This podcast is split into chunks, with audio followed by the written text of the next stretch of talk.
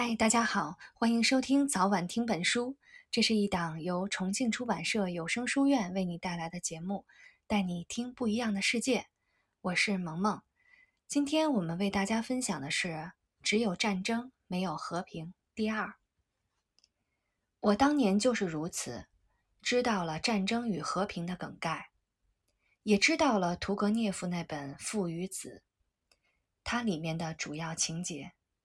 但竟然无法具体描绘出他们各自的特点，他们全都成了一团模模糊糊的俄罗斯小说，就像那粒工业生产的红色小药丸一样，书单代替了书，维他命代替了食物。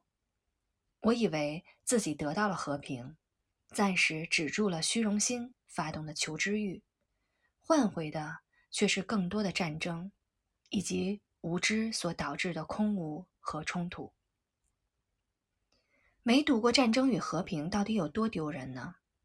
再无耻一点说，没读过《战争与和平》却还要谈论它，难道就真的是一件十恶不赦的事吗？恐怕也未必，因为关于经典的最经典的定义就是那些没有人看，但人人都在谈的书。我觉得这个明显是嘲讽的说法，其实隐约也说出了真相。经典确实是用来让人说事的，而说它也确实比读它更重要。道理很简单，就看看我们身边的人吧。有谁不知道什么叫三顾茅庐？有谁不知道桃园三结义？但在二十一世纪的第八年，还有多少人真正读过《三国演义》这部通俗又畅销的名著呢？我很怀疑。尽管如此，我们却还是乐此不疲地引用那些点出《三国演义》的故事和段子，甚至把它们浓缩成四字成语，用它们形容看见的事，以及他们所表达的心理想法。仿佛仿佛人人都读过《三国》，都通晓里头的内容似的。我曾经见过一个广告，大刺刺的印上“我思故我在”五个大字。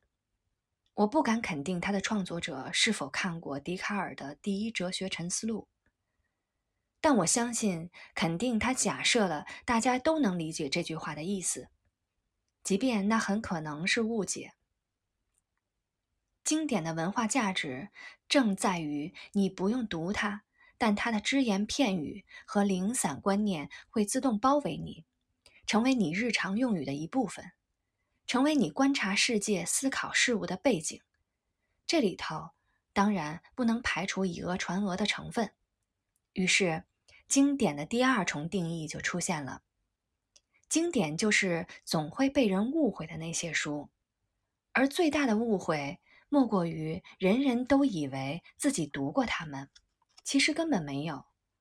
比如《圣经》，比如《论语》，作为思考背景和日用语言的来源，它们或许很陈旧。可是，当你真正把它们当成书，以读者的身份第一次好好的打开它们细读下来，你却会发现世界是如此的新，所有的东西都还没有名字。因此。卡尔维诺在《为什么读经典》这篇文章里才会说到：经典是我们愈是透过道听途说而自以为是的了解他们；当我们实际阅读时，愈发发现他们是具有原创性、出其不意而且革新的作品。所以，我不能因为某些经典的名字常被人挂在嘴上，就假定他们早已被人读烂。正如我们都会说话，但人类言语能力的原理对大部分人来说还是陌生的一样。有关它的研究永远令人惊讶，永远叫人神往。我原本以为自己可以理直气壮地不读《战争与和平》，也依然大言不惭地谈论它，但绕了一圈，我才发现这是不可能的。因为《战争与和平》原本是本新书。读它不是为了一尽文化的义务，而是因为它应该是本很有趣的新书。大部分经典都是有趣的，因为传说和真实往往差得太远。发现这个强烈的对比，自然是种趣味盎然的旅程。这是段只有你一个人走的旅程。可是问题又来了，称得上经典的书实在不少，我们该从何着手呢？我没读过《战争与和平》，也很想读它。可是我为什么要把有限的时间先花在它身上呢？我一直不能体会，可读之书的书目会随着岁月的增长而渐渐减少的说法。它的前提是经典有限，人寿更有限。所以在活着的日子已经不多的阶段，就更该集中精力攻读少数几部经典。我的经验却不是这个样子。先别说哈罗德·布罗姆的西方经典，那些我可能连名字、书名都没见过的长篇经典目录，其实只要看过书越多越复杂，就一定会发现一些闻所未闻的经典守住远方。例如神学。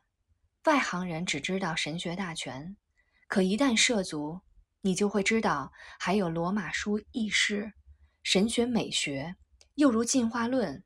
以前我只晓得达尔文，后来才知道不可不读的还有古尔德跟道金斯。经典绝非有限的水池，而是大海。每游出一尺，你就会发现前面还有一尺，无穷无尽。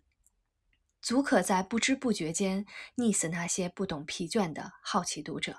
怕累，或许也是不读经典的理由。但比起怕累，我们一般更怕死，所以还是读书好。起码读着读着，便不知老之将至了。今天的阅读，我们先到这里。我们下期节目再见啦！